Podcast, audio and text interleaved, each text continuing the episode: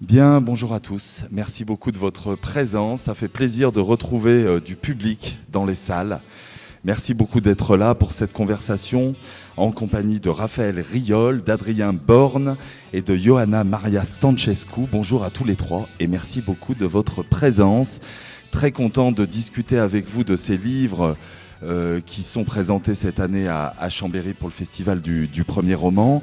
Des livres qui sont bien sûr très différents, on va le voir, dans les contextes, dans les époques, dans la manière même et dans la narration, mais qui ont en effet un certain nombre de points communs qu'on va explorer ensemble pendant cette euh, conversation, et notamment le fait de mettre en scène des personnages, et notamment des personnages féminins, en proie à un certain nombre de contraintes, d'injonctions, de carcans, que ce soit des carcans familiaux, des carcans euh, de société, des carcans dus à la grande histoire, à l'histoire avec une grande H, comme disait euh, l'autre. Et effectivement, euh, on va réfléchir avec vous sur la manière dont vous décrivez précisément ces résistances, ces résignations, comme il est dit dans l'énoncé de cette rencontre, et puis surtout comment est-ce que finalement, à partir d'un certain nombre de points, il y a peut-être une possibilité de renaissance, ou en tout cas peut-être de trouver une place dans le monde. Euh, je vais vous présenter très rapidement, tout au bout là-bas, Raphaël Riol, que le public de Chambéry connaît, puisque vous êtes ce qu'on appelle une revenante hein, dans le jargon. Vous aviez présenté ici même, il y a presque dix ans maintenant, votre premier euh, roman. Vous avez depuis publié d'autres livres, toujours dans cette belle collection de la Brune aux éditions du Rouergue.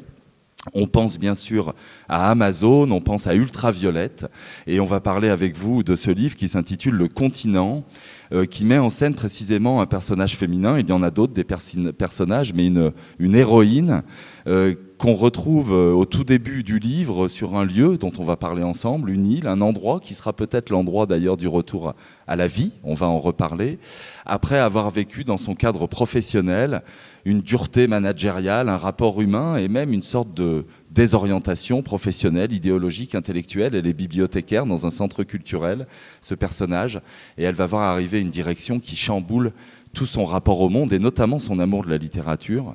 Donc on va suivre ce personnage et on en reparlera bien sûr tout au long de cette conversation. Vous, Adrien Borne, on vous connaît en tant que journaliste, télé, radio, vous avez bossé pour euh, RTL, vous travaillez aujourd'hui pour LCI. Vous publiez un, premier roman aux éditions Jean-Claude Lattès qui s'intitule Mémoire de soi, un titre à, tiroir dont on va reparler bien sûr avec vous, dans lequel vous nous plongez euh, au début des années 30, en 1936. Il y a quelques flashbacks aussi au moment de la Première Guerre mondiale, 14-18. Euh, on découvre un personnage euh, qui s'appelle Émile, qui part pour son service militaire et qui va découvrir à cette occasion que son père n'est pas son père, comme disait l'autre également. Et on va suivre finalement cette histoire qui est une histoire de filiation, une histoire d'oubli, une histoire d'amnésie peut-être, et en même temps une forme de réappropriation de son passé, de son histoire, de son identité. Et on parlera particulièrement du personnage de Suzanne, sa mère, euh, que la vie n'a pas épargné, disons-le comme ça, et que vous décrivez. J'ajoute que tout cela se passe dans la Drôme, dans une magnanerie, et on parlera bien sûr de tout ce travail autour des verres à soie, puisque c'est aussi un livre qui parle de ce savoir-faire et presque d'une époque finalement autour de cela. Et enfin, vous, Johanna Maria Stancescu, merci beaucoup à vous d'être là, auteur roumaine d'un premier roman sélectionné par les comités de lecture. En français, ce livre donne Tout ce que j'ai promis à mon père. C'est un beau titre et c'est tout un programme. Vous êtes journaliste, vous me disiez à l'instant que vous travailliez à Bucarest en tant que journaliste, en français, et on va se rendre compte que vous avez un français parfait. Ce livre, euh, il met en scène le personnage d'Ada, et je vais le dire avec beaucoup de prudence, puisque, comme vous le savez, je ne lis pas le roumain, et que je n'ai pas pu lire votre livre. Donc j'ai quelques échos, bien sûr, de tous les comités de lecture qui ont pu lire ce livre, qui m'ont donné un peu des pistes, mais vous allez bien sûr nous en, nous en parler, et on peut peut-être commencer par vous, d'ailleurs, pour poser un peu les enjeux du livre et de ce personnage d'Ada, euh, qui est, on peut dire, presque au mi-temps de sa vie, euh, au moment où elle est atteinte euh, d'une maladie très grave, un cancer du sein. Et c'est à partir, semble-t-il, de cet événement-là qu'il y a tout un tas de choses qui vont se remettre en, ordre ou en désordre dans sa vie, revisiter le passé, s'inscrire dans un nouvel avenir. Peut-être vous pouvez commencer par nous dire cela. Est-ce que l'histoire d'Ada, c'est l'histoire d'une rupture, c'est l'histoire d'un moment où on, change de vie, où on vacille et où potentiellement il y a vraiment un moment de charnière? Je vous laisserai prendre le micro qui est juste à côté de vous. Euh, Oui, oui, allez-y, ça fonctionne. Euh, déjà, je voudrais euh, m'excuser d'avance pour les potentiels fautes de français, mais je ne suis pas française. Donc, euh, bah, en fait, l'histoire, on va dire que je pense de plus en plus qu'il y a deux catégories de femmes. Les femmes qui ont souffert un cancer de sein et les femmes qui craignent de souffrir d'un cancer de sein. Et donc, mon personnage, il, il, il tombe malade et euh, il profite quelque part de cette maladie pour euh, faire ce qu'elle a envie de faire. Je trouve que, euh, je ne sais pas comment les choses se passent, on va dire, dans un pays comme la France, mais je sais comment les choses se passent dans un pays comme la Roumanie. Et je sais par exemple que la génération de ma mère, les femmes de, la génération de ma mère avaient besoin d'un prétexte pour se rendre tout simplement heureuses. le bonheur passe par la famille, passe par euh, le bien-être euh, du mari et des enfants. Et finalement, euh, pour une femme, la joie, si ça existe, ça vient après. Et je trouve que de plus en plus, avec les changements qui se passent dans la société, ben, les femmes ont fini par gagner 10 ans de vie. Cette période entre la quarantaine et la cinquantaine. Et c'est justement ce qui arrive à mon personnage, c'est-à-dire elle profite d'une maladie pour euh, justifier euh, aux yeux des autres euh, les choix qu'elle a fait pour elle-même et rien que pour elle-même. Il y a une chose aussi, tout de suite, ce qu'on m'a dit à, propos de ce livre, c'est que c'était un livre de l'entre-deux, d'une certaine manière, c'est-à-dire à la fois entre la France et la Roumanie. Il y a aussi la figure de ce père dont on va reparler. Donc entre la France et la Roumanie, et puis entre le passé et le présent, d'une certaine manière, il y a ces va-et-vient, il y a cet entre-deux à la fois euh, géographique euh, et temporel en fait, euh, c'est un personnage qui bascule entre Bucarest et Paris, entre le passé et le présent. C'est un présent sous le spectre d'une maladie qui fait peur, mais qui en fait, c'est juste un prétexte la maladie. C'est pas un livre sur une maladie, c'est pas un livre sur la souffrance. C'est un, cadre, cette maladie qui, lui permet de enfin de, s'évader quelque part. C'est aussi un présent dominé par euh, la figure d'un amour de jeunesse euh, qui euh, ressurgit du passé. Et c'est aussi le spectre de ce père mort prématurément et qui revient et que quelque part la, protagoniste essaye de, rendre justice à ce père et de se rapprocher de, cette France que le père il aimait tant. Juste un dernier mot avant de me tourner vers Adrien et de revenir à vous un peu plus tard. Euh, le, personnage du premier amour, c'est un jeune Français. C'est un jeune Français. C'est un jeune Français qu'elle rencontre, un correspondant au moment du lycée. Il est à la fois le, la cristallisation amoureuse et finalement le symbole de la France. Il faut, il faut dire que dans les années 90, c'était tout un, enfin tout un, on va dire euh, une, euh, comment, il euh, y, avait une effervescence de ce qu'on appelait les jumelages en Roumanie. Donc il y avait des quarts et des quarts et des quarts d'enfants roumains qui partaient découvrir l'Occident euh, dans des conditions absolument, euh, on va dire, euh, pitoyables pendant le trajet. Et c'était une sorte, enfin je ne sais pas, peut-être que enfin, les, les, Roumains pensaient, enfin je veux dire les autorités à l'époque, elles pensaient que voilà, on était obligé de nous occidentaliser un peu de force et très vite. Et quelque part, je sais que parmi les lecteurs roumains de ce roman, il y en a eu qui ont, carrément remémoré leur jeunesse ne serait-ce qu'à travers les scènes de, ces voyages, de la façon dont, on a fait le voyage. Après, la figure, en fait, ce n'est pas un roman d'amour, je ne dirais pas. Peut-être que si les lecteurs peuvent trouver euh, que, par endroits c'est un roman d'amour, mais je ne dirais pas que c'est un roman d'amour, au moins ce n'était pas mon, but. Euh, c'est un roman sur, euh, sur une protagoniste un peu égoïste et c'est un roman aussi qui part du fait que, et ça je crois vraiment, le fait que euh, peu importe euh, l'éducation qu'on a, peu importe le pays auquel on appartient, euh, dans des situations limites, l'instinct de vie, il est tellement fort qu'il peut justifier tout. Oui, Et c'est vrai que c'est des choses qu'on voit effectivement dans beaucoup de, pays aussi et de rapport à, la société. Je vais me tourner vers vous, Adrien. Je reviendrai bien sûr euh, euh, à vous, euh, chère Johanna. Peut-être un petit mot là aussi sur, je le disais en introduction, finalement les personnages, les vies minuscules, elles sont percutées. Alors là, par la maladie, là-bas par la société. Euh, vous, il y a évidemment au cœur de l'histoire de Suzanne, mais finalement de l'histoire familiale, comme pour beaucoup de familles, euh, le trou, le traumatisme de la Première Guerre mondiale, la manière dont elle, euh, elle vient percuter finalement les, destins. Alors on va parler de la magnanerie, on va parler de Suzanne, mais est-ce que finalement ce rapport à l'histoire et à la manière dont les vies minuscules sont percutées finalement, oui, par la grande histoire, est-ce que c'était une des données du livre pour vous? Comment est-ce que vous avez envisagé ce rapport à la, oui, à la violence de l'histoire. D'abord, bonjour à tous. Euh, et j'ouvre une parenthèse, si vous me permettez. Euh, parce que euh, j'ai mis dix ans à écrire un roman. Là, le voilà. Et là, je suis sur scène. Bon, je savoure. et il faut commencer par savourer quand même. Mais je vous en prie, savourez. Sachez-le. oui, le rapport à l'histoire, il est, il est, c'est évidemment mon point de réflexion parce qu'il y a un, un lieu qui, existe, qui est une magnanerie, on, y reviendra, et il y a un homme. Moi, je suis parti d'un homme pour arriver à une femme, en réalité, au travers de, l'écriture. Euh, l'homme, c'est euh, cet arrière-grand-père qui est le mien, euh, qui s'appelle Baptistin, qui fait 4 ans de guerre et qui va mourir le 21 novembre 1918 de la grippe espagnole. Et en réalité, ce qui m'a frappé d'abord et ce qui m'a accompagné pendant toute ma vie, euh, parce que ce Baptistin a existé, euh, c'était la dimension de la fatalité.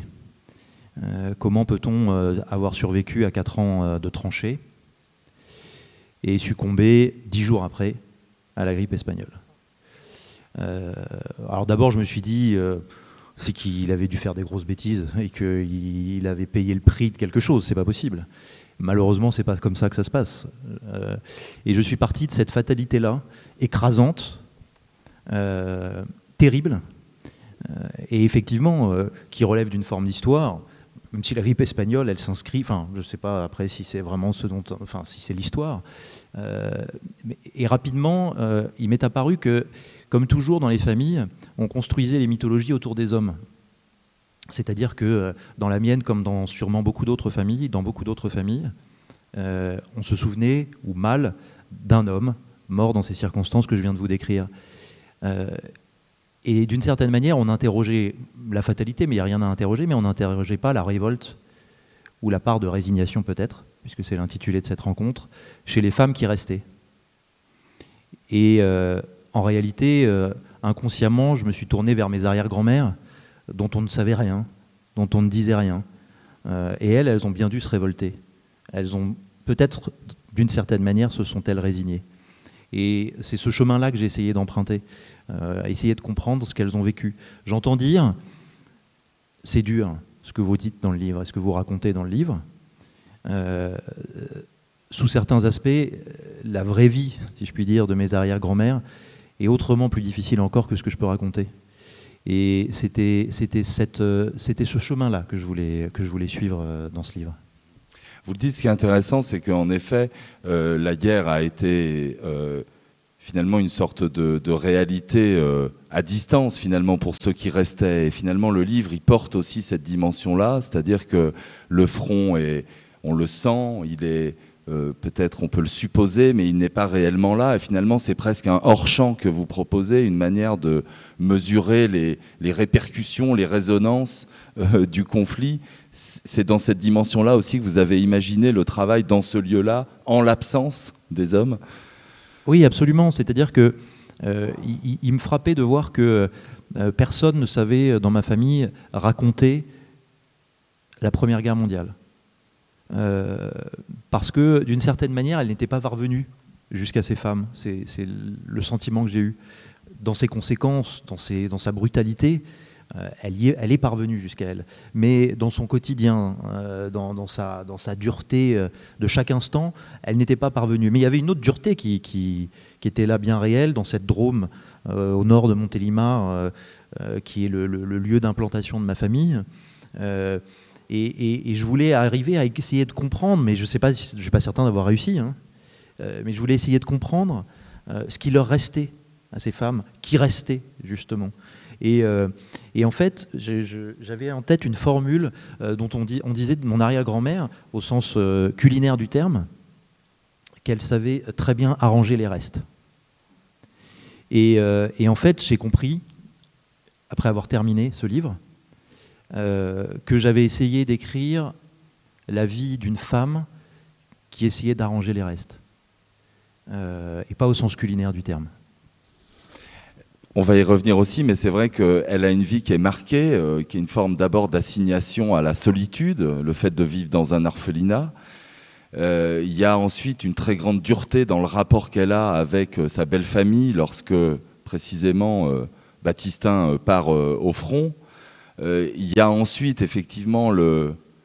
Alors je sais jamais, il y a des gens qui n'ont pas lu le livre, on va pas aller trop loin dans le, fait de le déflorer, mais il y a ensuite effectivement le fait d'assumer euh, des réalités tragiques. Euh, c'est vraiment une vie, un contexte, une époque où le rôle de ces femmes, ou simplement leur vie, leur destin, était quand même marqué d'une violence hallucinante. Absolument. Et c'est quelque chose que je n'avais pas perçu. Donc dans le cadre du, du travail de la soie, hein, puisqu'il y avait beaucoup de magnanerie dans la Drôme, comme il y en avait beaucoup dans l'Ardèche. Et j'ai découvert, par exemple, et c'est euh, le début de la vie de Suzanne, c'est euh, usine orphelinat, comme on appelait ça, euh, qui avait le bon goût d'être des usines, mais qui n'étaient pas vraiment des orphelinats, parce qu'elles n'accueillaient pas que des orphelines, et que des familles pauvres, eh bien, d'une certaine manière, abandonnaient leurs filles à la tâche en usine, et euh, leur tâche, en l'occurrence, consistait à apprendre à être des femmes, enfin, non, pardon, à apprendre à être des épouses, ce qui n'est pas la même chose, euh, et à apprendre euh, à être de bonnes ouvrières avec ce travail dur qui consistait à dévider les cocons dès le plus jeune âge. Il faut imaginer une atmosphère, parce que le cocon est cette chose sensible, évidemment, fragile en tout cas, euh, cette atmosphère d'humidité permanente, cette grande chaleur, ces petites cuves dans lesquelles les femmes travaillent et trempent les doigts, cuves euh, chaudes, euh, pour nettoyer d'abord le cocon et tirer ensuite les fils qui va donner le fil de soie. Et, ça commence comme ça. C'est-à-dire que dans cette Drôme déjà rugueuse, parce que c'est un territoire rugueux aussi, la Drôme, on commençait déjà par abandonner et par faire de certaines jeunes filles des orphelines qu'elles n'étaient pas en réalité et euh, à leur apprendre des choses avant même de les laisser exister, de les laisser apprendre à aimer, etc. Donc je ne veux pas... Euh, euh, veux pas avoir une lecture des choses version 2021 sur ce qui se passait en 1915 ou 14 ou, ou 10, mais c'est déjà éprouvant. Et après, je voulais essayer de comprendre comment, en plus, toute forme de, enfin, on a, vraiment l'impression quand même dans cette période que tout, que s'abat. Euh, c'est-à-dire qu'il y a la guerre qui arrive, qu'il y a déjà la pression économique aussi, parce que euh, euh, la soie arrive, les cocons arrivent déjà de, de, l'étranger, donc il faut casser les coûts, casser déjà les prix. c'est une contrainte énorme déjà pour ces familles. Et Suzanne, elle est, à l'épreuve de tout ça. Et comment on, comment on construit une vie dans ce tourbillon-là? Je vais me tourner vers vous, Raphaël. On va changer d'époque hein, avec, euh, avec ce personnage d'Inès. Je le disais, là, la contrainte ou le carcan ou la violence, elle n'est pas historique, euh, elle n'est pas familiale, elle est sociale, sociétale, elle est professionnelle d'une certaine manière. Inès, c'est d'abord l'histoire de quelqu'un qui euh, est percuté par cette violence-là. On la connaît, on, on l'entend. La violence du management, la violence de la froideur humaine. Est-ce que c'est ça la dynamique du livre. Est-ce que c'est l'envie d'explorer ces dimensions-là, la manière dont, peut-être en particulier pour les femmes, d'ailleurs, vous allez me le dire, mais euh, la société, le travail euh, contraint Ou est-ce que c'est vraiment le personnage d'Inès qui arrive? Est-ce qu'on part d'une vision plus large ou est-ce qu'on rentre finalement par euh, un personnage en particulier? En fait, je ne pense pas que mon livre concerne la violence faite aux femmes dans le monde du travail c'est une violence qui est plus générale puisque euh, on commence le livre, euh, Inès euh, arrive à un point d'implosion qui l'empêche de tout faire. Elle peut plus aller au travail, elle explose en fait, on va dire ça comme ça. moi, quand j'ai commencé ce livre, je, voulais m'adresser à tous ces gens qui subissent une dégradation des conditions de travail par le management, euh, par euh, comment dire, une dégradation aussi intellectuelle et de la dignité sur le, sur le lieu du travail. Inès, elle travaille dans un centre culturel, elle est bibliothécaire. Et à l'arrivée du nouveau du nouveau directeur du centre culturel, euh, une nouvelle organisation se met en place qui rend euh, tout le monde débile en fait. Euh, on va le dire comme ça. Donc l'intérêt, enfin comment dire, les priorités du lieu ne deviennent plus les films, les livres et tout ce qui élève l'humain, mais la cohésion. voilà, la cohésion entre tout le monde. Et au nom de ça, euh, la majorité euh, des, gens qui travaillent dans ce centre se laissent avoir euh, à voilà, des, activités qui, s'éloignent en fait, qui, font que tout le monde s'éloigne de la culture et de ce qui élève. Et elle ne rentre pas là-dedans et elle va s'opposer à ça. Et on comprend très vite qu'elle va perdre parce qu'elle est toute seule, ou presque. et ça va la rendre folle et elle va se rendre compte que euh, finalement, elle bosse dans un endroit euh, qui, n'a plus que de nom culturel, mais qui n'est plus un lieu de culture, qui est un lieu de, enfin de dégradation. Quoi. Et euh, voilà, je, voulais commencer par ça, euh, mais pour le coup, moi, j'ai du mal à, écrire des personnages, à inventer des personnages résignés. Je ne supporte pas ça. Euh, et donc, tous mes personnages et Inès vont se retourner, se révolter contre ça. Et en l'occurrence, la révolte, c'est la fuite du monde du travail de manière momentanée, puisqu'elle elle va retrouver un autre travail à la fin du livre. Mais il y avait une fuite euh, vers un endroit qui, lui permettait de revenir euh, à un état primitif, c'est-à-dire reprendre euh, le goût des choses essentielles de la vie, le soleil, la nature, les livres dont elle se souvient. comment en fait on, réécrit sa vie, pour le coup, en reprenant goût parce qu'on s'est révolté. Voilà, je voulais écrire un livre où la révolte est positive et, mène à quelque chose de beaucoup plus sain, de beaucoup plus évident, euh, et donne envie finalement euh, euh, d'abord d'aimer les livres, hein, parce que c'est un peu le propos de mon livre quand même, mais aussi de, revenir à ce en quoi on croit profondément. elle, elle croit en la force de la littérature. Il se trouve que les gens qui bossent avec elle ont mis leurs priorités ailleurs, hein, les, font les guignols toute la journée, et ben elle s'en va. Et elle s'en va, et elle va retrouver la littérature par le paysage. Voilà, enfin, si je peux dire comme ça. Ce qui est intéressant, c'est que cette résistance qui est la sienne, finalement, euh, face à ces contraintes, euh, c'est à la fois une résistance presque euh, intellectuelle ou idéologique, on pourrait dire, sur la manière dont elle envisage le rapport à la culture, à la création et au métier qui est le sien. Et puis, c'est une résistance intime, finalement, puisqu'on se rend compte que c'est une manière de broyer les êtres à des endroits très euh, profond, oui, très intime. Et finalement, il y a aussi un regard sur l'articulation entre ce qui est de l'intimité la plus profonde et ce qui est peut-être un rapport plus extérieur à, un métier. Oui, c'est la question de la soumission et euh, des compromis qu'on fait dans la vie. Euh, effectivement, enfin, le livre commence, puisqu'il y a cinq parties dans ce livre, mais la première partie est éminemment, même je dirais politique en fait. Enfin, il y a quelque chose, jusqu'où on est capable d'aller euh, pour euh, être obéissant en fait. Et, pour le coup, elle, euh, être obéissant, c'est trahir ce en quoi elle croit. Voilà. Donc après, je pense qu'elle revient finalement à la fin. Elle revient à son amour. Enfin, elle revient à son amour des livres. Elle va passer par des chemins sinueux, mais elle y revient. Et elle y revient selon les modalités sont les siennes et, de façon beaucoup plus pure, enfin de beaucoup plus euh, honnête. Peut-être, Johanna, revenir à ce que vous évoquiez euh, euh, tout à l'heure aussi sur le, personnage d'Ada et sur le lien au, père. vous avez évoqué la disparition précoce du père et finalement le, retour dans une époque où le père était là. Est-ce que vous diriez qu'aussi cette réflexion, on parlait du passé présent, pour vous c'était une manière de, de comprendre aussi les, temps disparus, une manière de se réinscrire dans un, passé euh, en fait, à la différence, euh, enfin, j'ai pas lu les deux, livres, je, compte le faire, mais oui, je sais, je promis. Euh, mais si, je, si je comprends bien la différence des deux personnages déjà évoqués, en fait, dans, le cas de mon livre, l'action se passe plutôt dans la tête de mon personnage.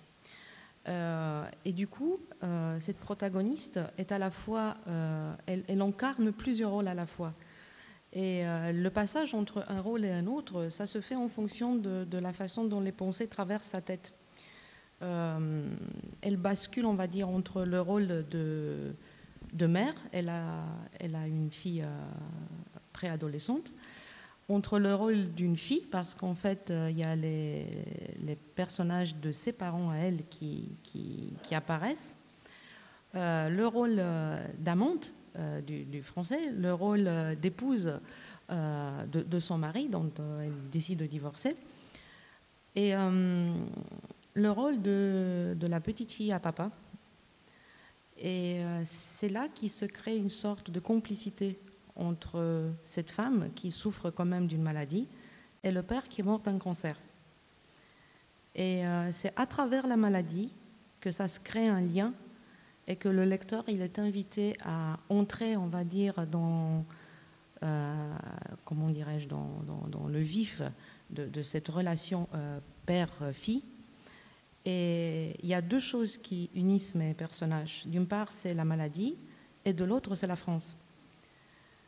Et hum, on est invité, enfin, ou du moins j'ai essayé de le faire, d'inviter le lecteur dans un univers intime, francophone, mais euh, la francophonie, c'est, une francophonie subjective. Par exemple, j'ai dit euh, au début que l'action balance entre Bucarest et Paris.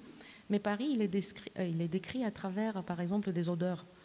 Euh, je pense que j'ai une ou peut-être euh, à la limite deux références de rue pour se repérer quand même et pour dire effectivement on est sur Paris, mais sinon le, Paris se, se, décompose en odeurs et façade, en fait, carrément des trucs subjectifs. c'est pas. Mon, mon personnage, c'est plutôt banal. C'est une femme quelconque. Euh, mais, ça m'a fait penser à une chose lorsque je t'ai entendu euh, parler de, cette euh, Suzanne, elle s'appelle, qui, qui, se contente des restes. En fait, je retrouve le personnage, par exemple, de la mère de mon roman, qui essaye quand même de temps en temps. C'est une mère atypique dans le sens où elle est, on va dire, elle est tributaire à une éducation qui place la femme euh, euh, au bout de la table, euh, mais en même temps elle est comédienne. Et du coup elle s'évade, elle laisse, on va dire, le sale boulot au père. et cette mère dit à un moment donné à la, jeune fille que pour elle, si la famille mange à sa faim, c'est bon. Elle peut se contenter des restes à la table. Euh, Ça fait un écho, effectivement. Vous avez euh, raison. Oui, c'est vrai, c'est un décalage d'époque parce que moi, je pars d'une Roumanie dans les années 1970-1975, à l'époque euh, du communisme, où effectivement, les, faire la queue pour chercher à manger, ça occupait la plupart du temps des gens. mais quand même, c'est une obsession. Il y avait à un moment donné un libraire, un homme, et il m'a dit, je ne sais pas si tu as remarqué, mais à, force de lire ton, ton bouquin, il y, a, un truc obsessionnel qui revient. C'est la nourriture. Euh, les femmes chez toi sont décrites toujours euh, autour des aliments. Hmm. Hmm. Je pense que c'est effectivement une, une obsession euh, enfin de, de, je sais pas, de, de la femme universelle peut-être, oui, je vous en prie, Parce que je pense qu'on est au cœur du, peut-être de la thématique. Autour de, je, ne sais pas si je sais écrire la résignation, mais je ne crois pas que ce soit un gros mot la résignation. Euh, c'est-à-dire que, et là encore, je ne veux pas tomber dans l'anachronisme, mais euh, je crois qu'une, en l'occurrence, des femmes résignées ou pas résignées dans votre livre, euh, comment vous dire C'est-à-dire qu'on salue toujours aujourd'hui une personne qui traverse une épreuve, quelle que soit son épreuve, on vient la voir et on lui dit quel courage. Mais on le sait tous, quand on traverse des épreuves, on doit bien survivre. Est-ce que ça demande du courage? Se résigner, ça demande peut-être autant de courage. Ce que je veux dire par là, je ne sais pas si je me fais bien comprendre, c'est que c'est pas un renoncement, la résignation. C'est pas, euh, pas sale, c'est pas moche. Euh, euh, ça ne veut pas dire qu'on renonce à tout. Ça veut dire aussi qu'on fait ce qu'on peut. Et faire ce qu'on peut, c'est déjà beaucoup, parfois. Voilà, non mais, parce que je sais que peut-être qu'aujourd'hui, on voudrait qu'on soit tous révoltés, tous capables de se révolter. C'est très dur de se révolter. C'est très dur. C'est pas donné à tout le monde. Mais les autres, ils sont pas moins importants quand ils n'arrivent pas à se révolter. Vous hmm. voyez oui, et c'est plus ou moins facile de se révolter en fonction du contexte et de l'endroit où on se trouve, évidemment. Et Suzanne, de ce point de vue-là, était. Euh, Je pense déjà qu'il faut euh, avoir le droit de se révolter. Voilà. Et alors, pour la Roumanie, il faut en plus avoir le droit. De cette époque. Peut-être encore une toute petite chose, Johanna, puis on viendra finalement à la question du père aussi avec vous. Adrien, vous avez évoqué ce père euh, et finalement l'amour de la France qu'il avait, la francophonie et la francophilie. Euh, c'est une donnée aussi euh, de, ces, de, cette promesse qui est dans le titre du livre. Est-ce que vous pouvez nous dire un mot de cela? C'est-à-dire que c'est une manière d'apporter de, la continuité par rapport aux amours, à l'identité du père, à la manière dont aussi il a élevé sa fille? C'est une façon de faire revivre, enfin de faire euh, ressusciter ce père. C'est aussi euh, euh, le fait que dans la famille de cette protagoniste, la francophonie, la francophilie, c'était un échappatoire. C'était une façon de vivre autrement le communisme.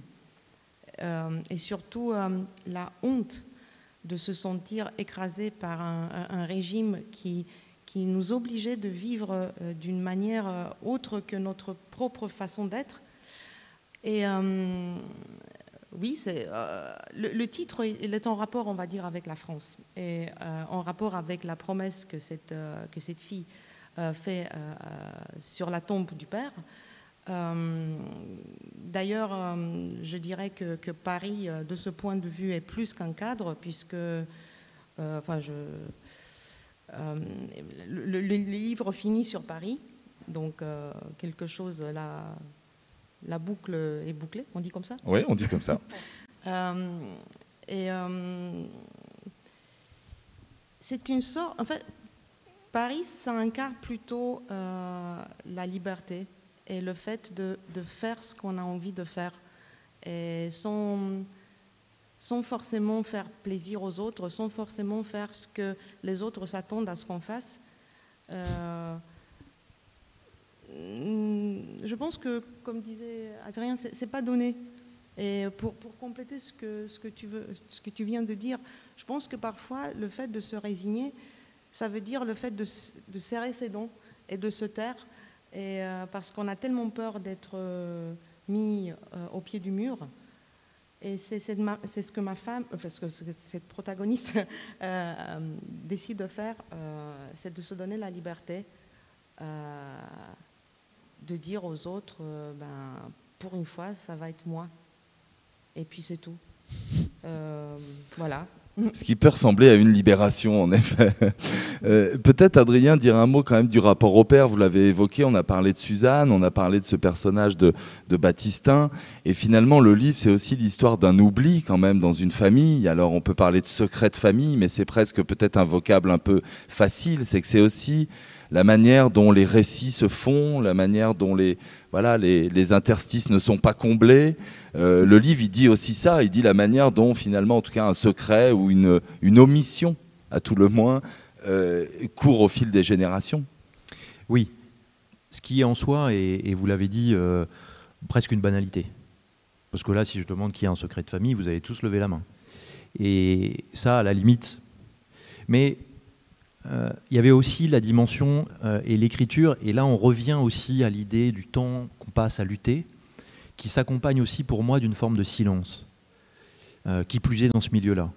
Et je crois que face à un secret, il n'y a pas forcément l'intention d'aller cacher quelque chose dans le but de nuire ou dans le but de faire mal, ou dans le but de cacher le spectaculaire. La vie, elle est plus grise qu'elle n'en a l'air, avec ces zones, ces zones grises.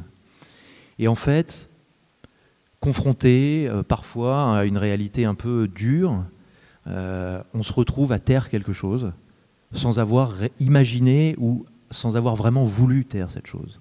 Mais on n'a pas le temps de parler, euh, on n'a pas le temps de raconter, on n'a pas le temps d'entretenir le souvenir. on n'a pas le temps même de, de dire ce que c'était que l'amour de quelques jours. Parce que c'est ça l'histoire aussi, c'est l'histoire de l'amour entre Suzanne et Baptistin, qui ne dure que quelques semaines, qui est Suzanne, sa première chose qu'elle choisit dans sa vie, c'est l'homme qu'elle va aimer, et comment elle va l'aimer? Et la guerre lui prend, cet homme-là. Euh, comment on raconte une histoire d'amour qui n'a duré que quelques, que quelques semaines? Et en fait, elle, dit juste, j'ai pas envie de le raconter. Et ça devient un secret de famille, comme on le dit, mais c'est surtout un silence.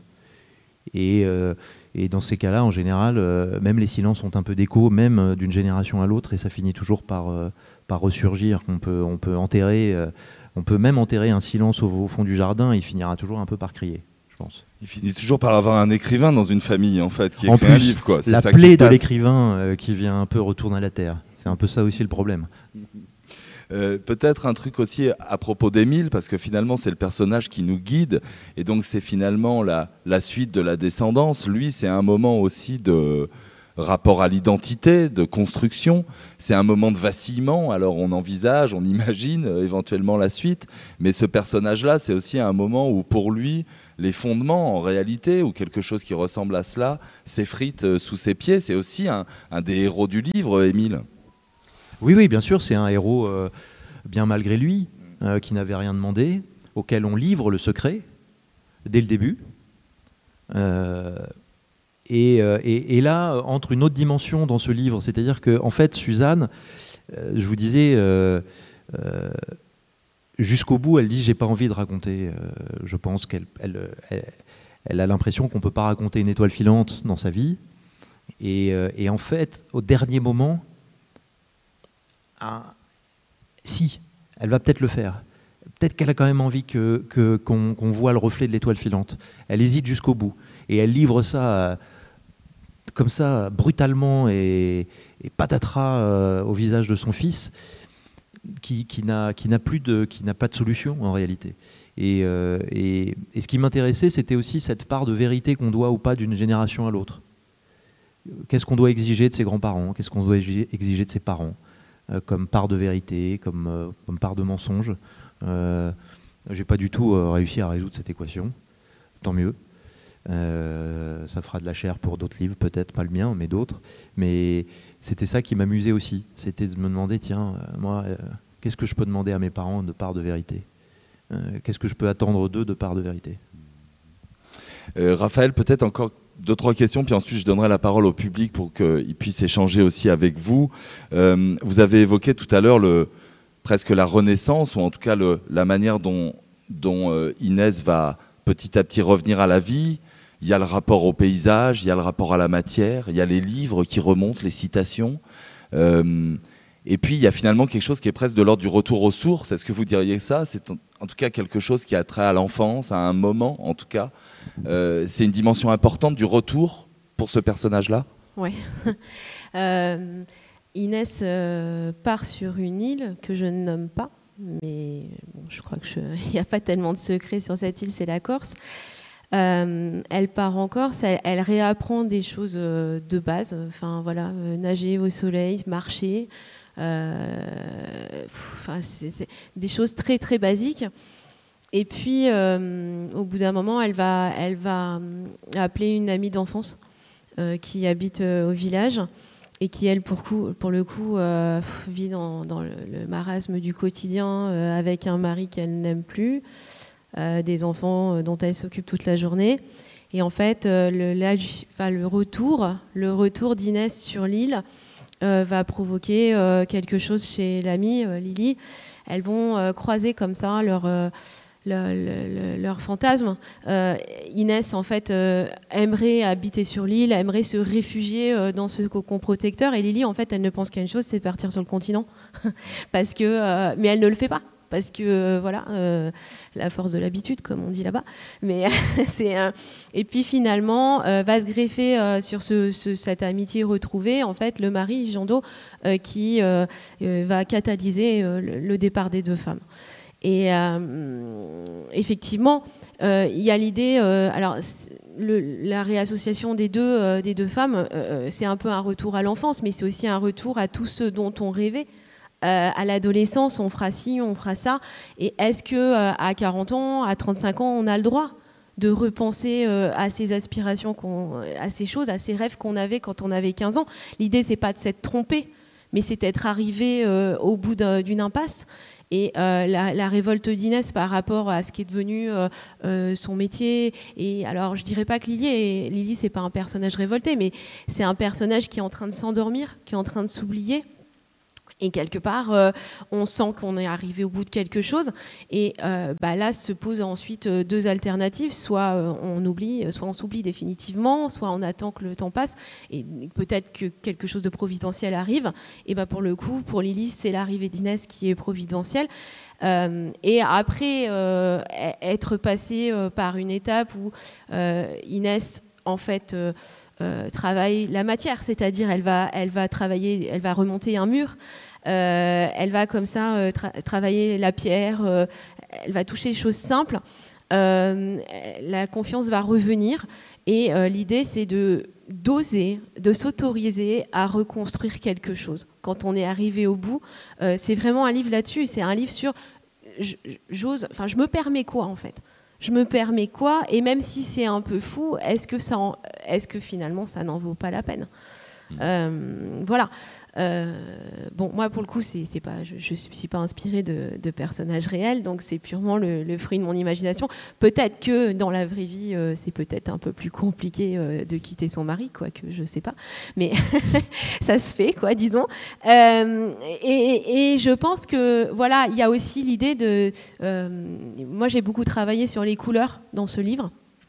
et il y a, un retour aux couleurs primaires au bleu, au jaune. Euh, on revient comme ça euh, à des choses simples pour, euh, bah pour pas recommencer une vie, mais pour être en adéquation avec soi-même.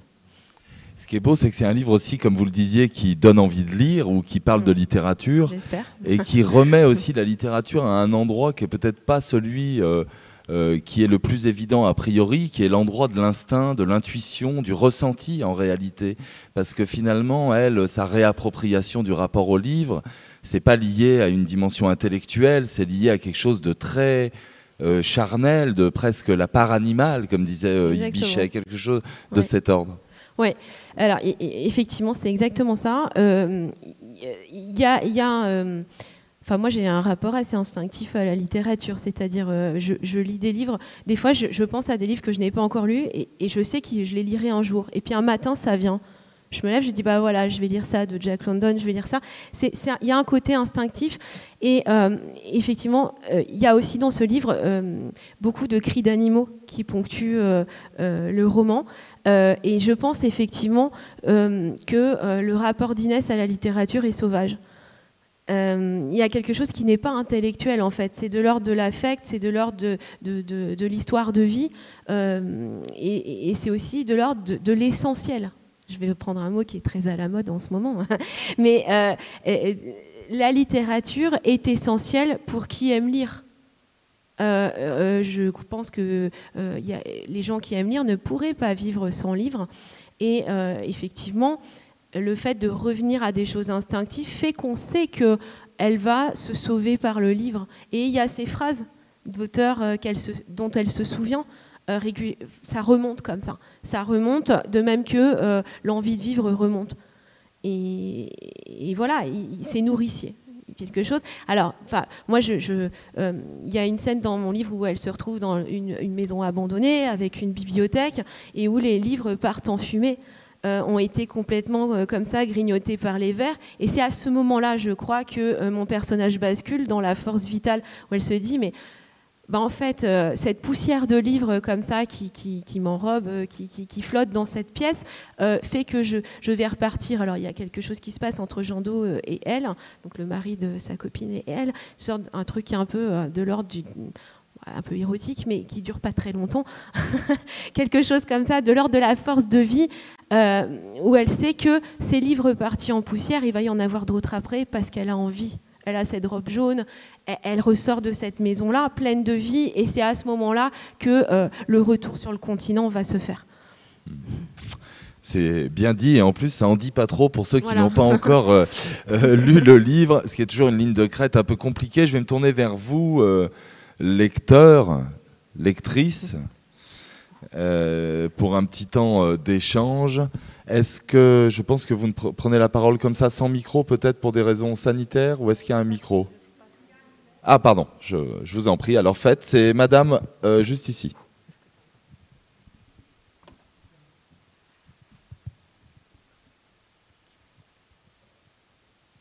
On vous écoute. Oui, alors c'est une question pour Adrien. Euh, vous finissez votre livre par euh, des remerciements et vous citez trois femmes et puis après vous dites pour avoir tout rendu possible, savez-vous l'importance? Point de suspension.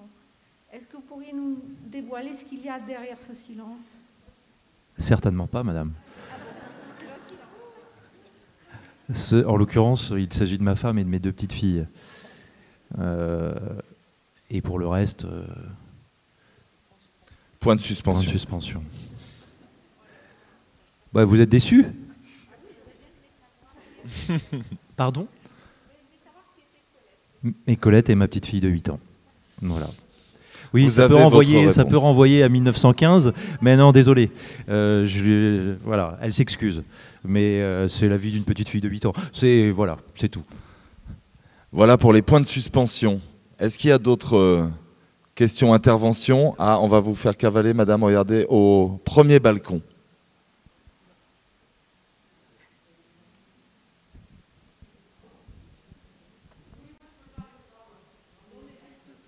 Pour qu'on puisse avoir dans l'enregistrement, s'il vous plaît. Allez-y.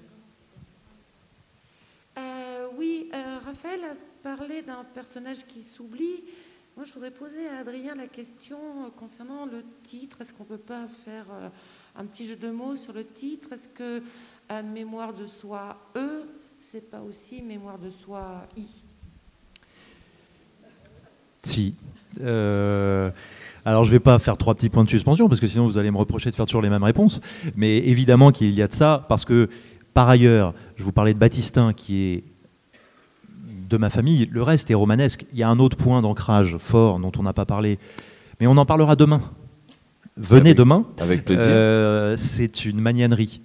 Euh, et, cette magnanerie, qui est une maison familiale, dans laquelle nous vivons toujours, une partie de ma famille vit toujours, euh, c'est une part de moi, c'est une part de savoir-faire, parce que je tenais à, me souvenir à travers l'écriture, plus exactement à apprendre à travers l'écriture et le travail autour de ce livre, de quoi était fait le savoir-faire de ces gens qui m'ont précédé dans ces mêmes murs.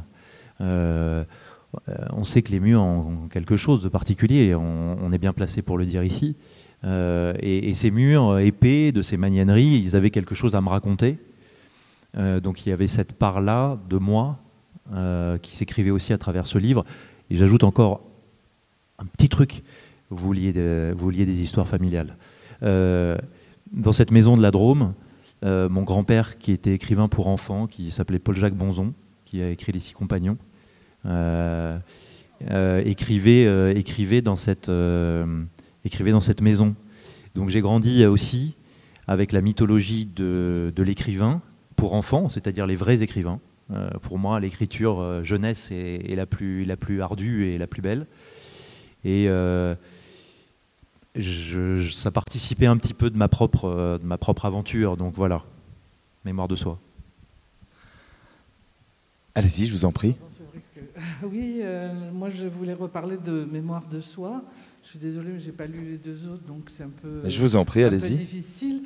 Euh, moi, j'ai beaucoup aimé ce livre. Hein, c'est un de mes livres préférés de cette année. Euh, le style, entre autres, euh, c'est vrai qu'au début, c'est un peu difficile de rentrer dans le livre parce que le style est très abrupt. C'est aussi abrupt que ce que vivent les personnes de cette époque. Et puis petit à petit, bon, c'est plus facile à, rentrer. Mais j'ai beaucoup aimé ce, cette manière d'écrire, cette manière de prendre les mots et puis de les, de les cogner un peu pour, euh, pour montrer la, la, difficulté de ces femmes. Et surtout, ce qui m'a beaucoup touché, c'est que ça m'a vraiment fait penser à mon arrière-grand-mère, qui n'habitait pas du tout dans la Drôme, qui était dans le nord de la France, et qui, euh, par plein de, détails, m'a refait sentir quelque chose qu'on ne vit plus quand on est femme maintenant. C'est-à-dire qu'effectivement, euh, il n'y a pas de renoncement. Il, y a, euh, ben, il faut que je me débrouille avec ce que j'ai, Et je fais une petite, oui, c'est ça, je, jamais là, je les reste, et je fais ça. Et j'ai vraiment ressenti euh, profondément, alors qu'on me l'avait raconté, mais c'était pas, enfin, en le lisant de votre livre, euh, j'ai retrouvé ce qu'avaient pu vivre et ce que vivaient ces femmes à cette époque-là, où en fait elles, eh ben, elles, se débrouillaient avec ce qu'il y avait, et qu'à un cas, elles arrivaient quand même à faire grandir les enfants, et elles arrivaient, même en vivant avec des hommes qu'elles n'aiment pas forcément, même en vivant euh, dans des conditions qui sont difficiles, elles arrivaient en fait à faire passer les générations d'un état à un autre. Et euh, c'est ça que j'ai trouvé vraiment très euh, attachant et touchant pour moi, en tout cas, dans, votre, dans votre livre. Et puis je, je vous en remercie. Merci madame. Merci madame. Je ne sais pas si vous voulez réagir un petit mot. C'était une remarque de lecture, mais absolument. Et, merci. Et, quant à la musique, parce que c'est vrai que votre livre est par exemple très musical, je trouve. J'aime bien les, vous parlez de cris d'animaux, etc. Moi, je n'avais pas de bande son de ce livre. Euh, et la bande son du livre était sans doute le rythme d'écriture. Euh, d'ailleurs, je suis très content parce que vous m'avez donné un CD euh, avec le livre lu. et, j'écris à voix haute. Et je trouve que j'aime lire à voix haute. Et donc, c'est aussi cette musique-là que j'essayais de trouver à travers l'écriture. C'était un peu la bande son de ce livre. Et je me permets peut-être une petite question à, Johanna, parce que dans les, dans les remarques aussi que j'ai pu lire sur votre livre, il est beaucoup dit euh, que c'est une écriture euh, assez sobre, assez dépouillée, où il n'y a pas de, comment dire, de spectacularisation des événements. Est-ce que vous diriez ça, que votre recherche d'écriture est une forme de simplicité de... C'est une écriture plutôt journalistique. Je fais de la radio, donc forcément, comme Adrien, j'écris à haute voix j'ai besoin que, que le lecteur arrive à respirer au même rythme que moi. Donc, euh, d'après ce qu'on m'a dit, bon, ce sont des opinions des, lecteurs de roumains, ça se lit très facilement. Euh, il n'y a pas trop de métaphores. Il y a, c'est comme, euh, finalement, c'est l'écriture est, assez dure dans le sens où ça se passe dans la tête du personnage, donc c'est carrément sa façon à elle de, penser, de réfléchir. Et euh, voilà. Bah, il me reste à apprendre le roumain en réalité. C'est oui, ou à traduire le français. Bien, il reste quelques minutes. S'il y a encore peut-être une, euh, une, une, question, une intervention, un témoignage de, de lecture. Non. On aurait fait le tour de la question Ça m'étonne.